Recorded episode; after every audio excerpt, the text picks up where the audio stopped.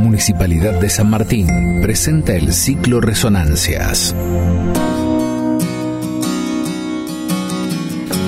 Hola, ¿cómo están? ¿Cómo están todos ahí del otro lado de las voces? Bienvenidos a un nuevo ciclo de este que llamamos Resonancias. Un ciclo de cuentos grabados. ¿Cómo estás, Claudia? Bien, acá preparada para escuchar un nuevo cuento. Mm, va a ser un cuento muy, muy especial. Y lo vamos a escuchar de la voz de Florencia Grimberg, que nos acerca este nuevo cuento a través de su voz. El cuento es Manos, de Elsa Bornemann. Ah, el miedo. El miedo es uno de los sentimientos más genuinos de la infancia y fue justamente Elsa Bornemann quien logró que la imaginación del miedo se despegara de los relatos acomodados y complacientes. Elegimos Manos porque dentro de su colección Socorro es uno de los clásicos y porque cuando éramos chicas fue el que más miedo nos dio. El miedo nos encanta, como a los chicos, nos pone alertas, nos pone en movimiento y además nos alivia cuando se termine. Pero siempre nos quedamos con ese sentimiento resonando. Así que ahora vamos a escuchar Manos de Elsa.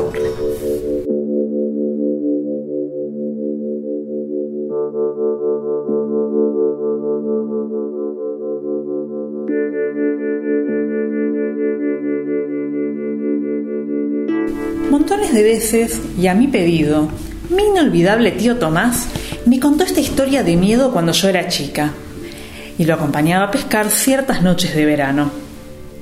Me aseguraba que había sucedido en un pueblo de la provincia de Buenos Aires, en Pergamino o Junín o Santa Lucía. No recuerdo con exactitud este dato ni la fecha cuando ocurrió tal acontecimiento. Y lamentablemente, hace años que él ya no está para aclararme las dudas. Lo que sí recuerdo es que de entre todos los que el tío solía narrarme, mientras sostenía la caña sobre el río y yo me echaba a su lado, cara a las estrellas, este relato era uno de mis preferidos. Te pone los pelos de punta y sin embargo encantada de escucharlo. ¿Quién entiende a esta sobrina? me decía el tío. Ah, pero después no quiero quejas de tu mamá, ¿eh? Te lo cuento otra vez a cambio de tu promesa.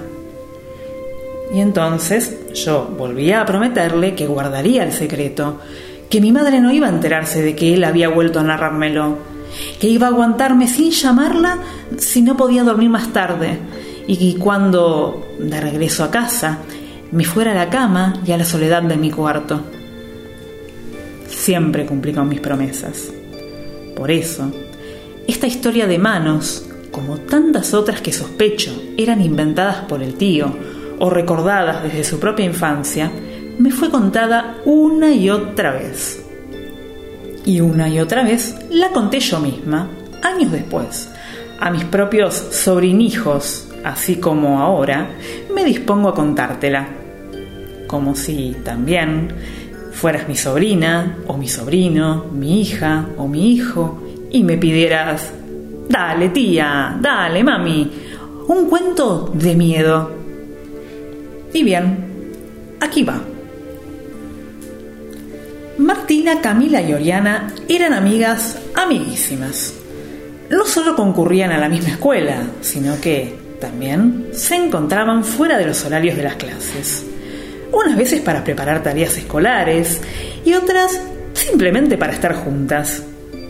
De otoño a primavera las tres solían pasar algunos fines de semana en la casa de campo que la familia de Martina tenía en las afueras de la ciudad. ¿Cómo se divertían entonces?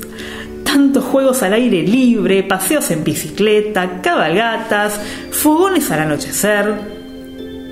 Aquel sábado de pleno invierno, por ejemplo, lo habían disfrutado por completo y la alegría de las tres nenas se prolongaba aún durante la cena en el comedor de la casa de campo, porque la abuela Odila les reservaba una sorpresa. Antes de ir a dormir, les iba a enseñar unos pasos de zapateo americano, al compás de viejos discos que había traído especialmente para esa ocasión. Adorable la abuela de Martina. No aparentaba la edad que tenía. Siempre dinámica, coqueta, de buen humor, conversadora. Había sido una excelente bailarina de tap. Las chicas lo sabían y por eso le habían insistido para que bailara con ellas. ¿Por qué no lo dejan para mañana a la tardecita, eh? Ya es hora de ir a descansar. Además, la abuela no paró un minuto en todo el día. Debe de estar agotada. La mamá de Martina trató en vano de convencerlas para que se fueran a dormir a las cuatro y no solo las niñas, porque la abuela tampoco estaba dispuesta a concluir aquella jornada sin la anunciada sesión de baile. Así fue como, al rato, y mientras los padres, los perros y la gata se ubicaban en la sala de estar a manera de público, la abuela y las tres nenas se preparaban para la función casera de zapateo americano. Afuera, el viento parecía querer sumarse con su propia melodía. Silbaba con intensidad entre los árboles. Arriba, bien arriba, el cielo con las estrellas escondidas tras espesos nubarrones. La improvisada clase de baile se prolongó cerca de una hora, el tiempo suficiente como para que Martina, Camila y Oriana aprendieran entre risas algunos pasos de tap y la abuela se quedara exhausta y muy acalorada. Pronto, todos se retiraron a sus cuartos. Alrededor de la casa, la noche tan negra como el sombrero de copa que habían usado para la función.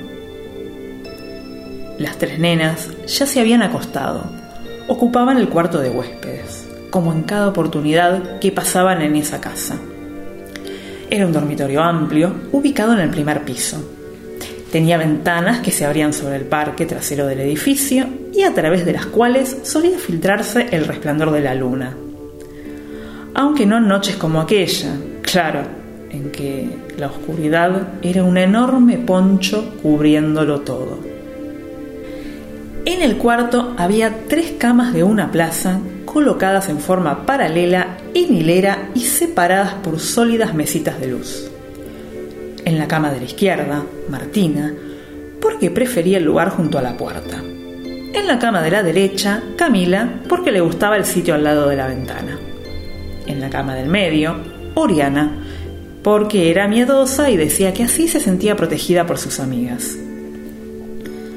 Las chicas acababan de dormirse cuando las despertó de repente la voz del padre.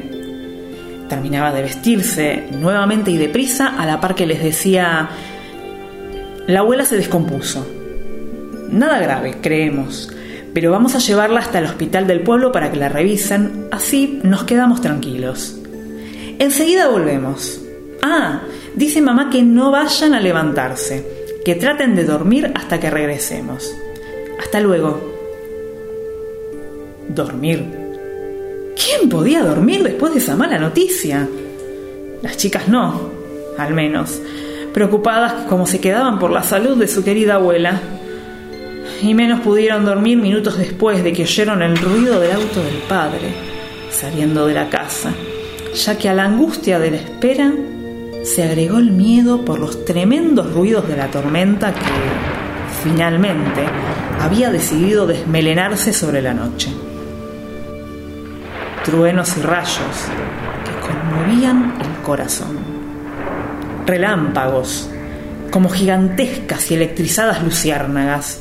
El viento, volcándose como pocas veces antes. Tengo miedo, tengo miedo, gritó Oriana de repente. Las otras dos también lo tenían, pero permanecían calladas, tragándose la inquietud. Martina trató de calmar a su amiguita y de calmarse, ¿por qué negarlo?, encendiendo su velador.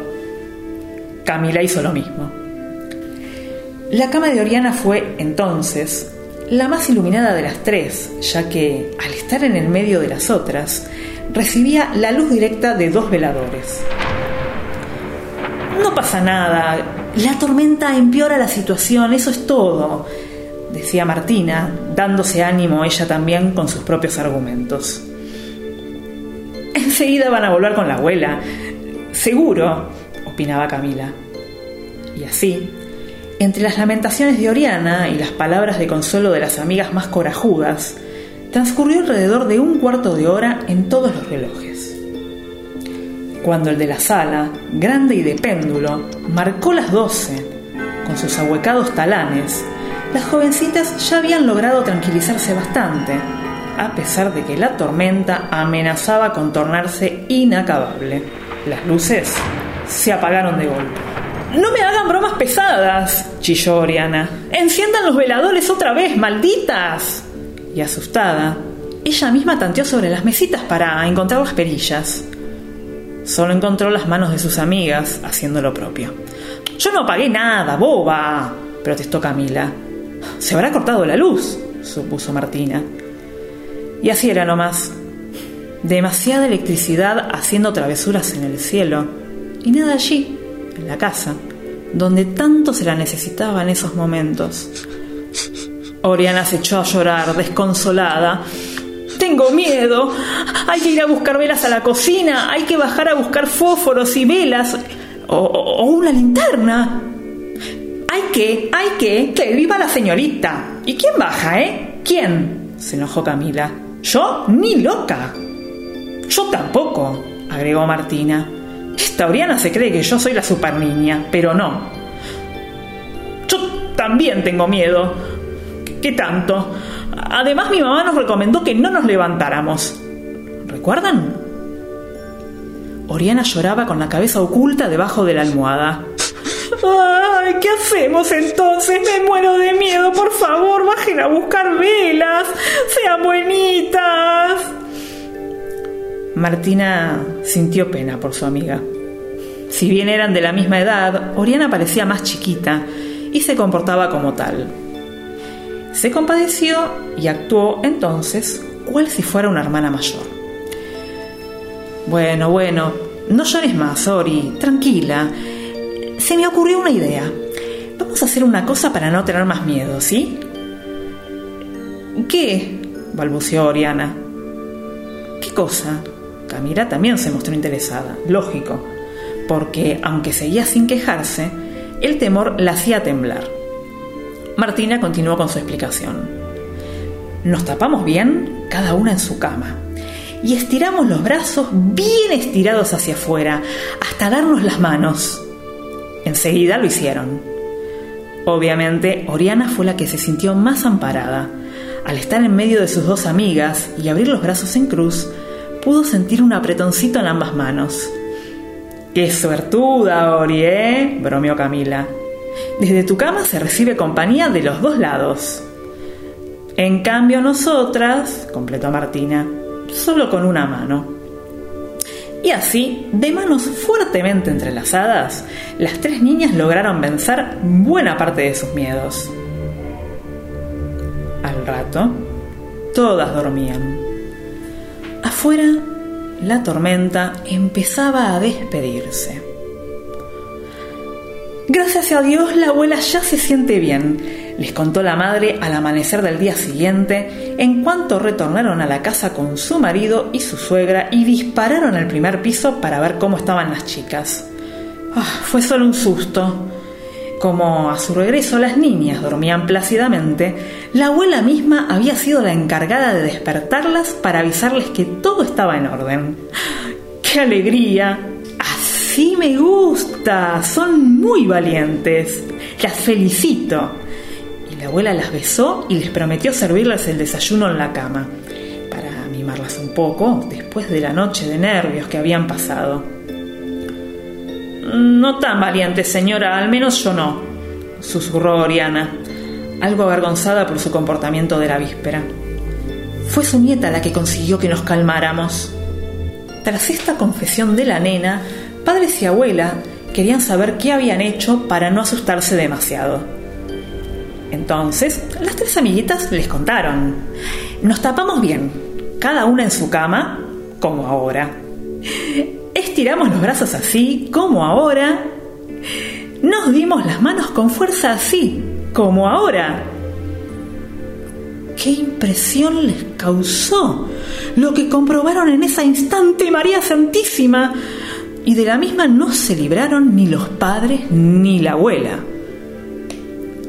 Resulta que por más que se esforzaron, estirando los brazos a más no poder, sus manos infantiles no llegaban a rozarse siquiera.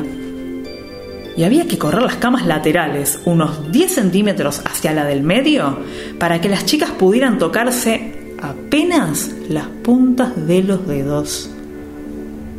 Sin embargo, las tres habían realmente sentido que sus manos les eran estrechadas por otras. No bien llevaron a la acción la propuesta de Martina. ¿Manos de quién? exclamaron entonces, mientras los adultos trataban de disimular sus propios sentimientos de horror. ¿De quiénes? corrigió Oriana con una mueca de espanto. Ella había sido tomada de ambas manos. Manos. Cuatro manos más, aparte de las seis de las niñas, moviéndose en la oscuridad de aquella noche al encuentro de otras, en busca de aferrarse entre sí. Manos humanas, manos espectrales. ¿Acaso, a veces, de tanto en tanto, los fantasmas también tengan miedo y nos necesitan?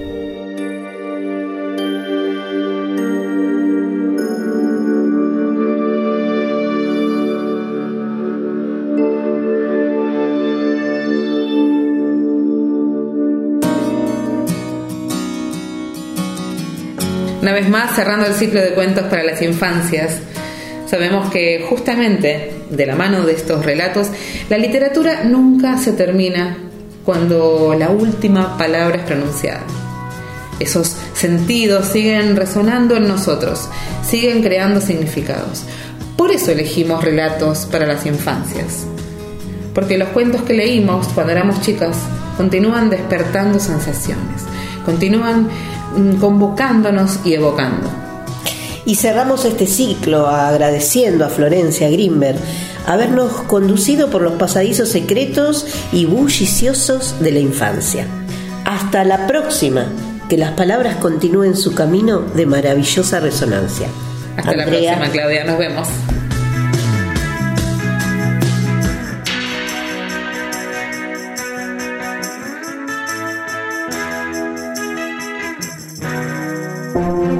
Presentó Municipalidad de San Martín. Estado presente.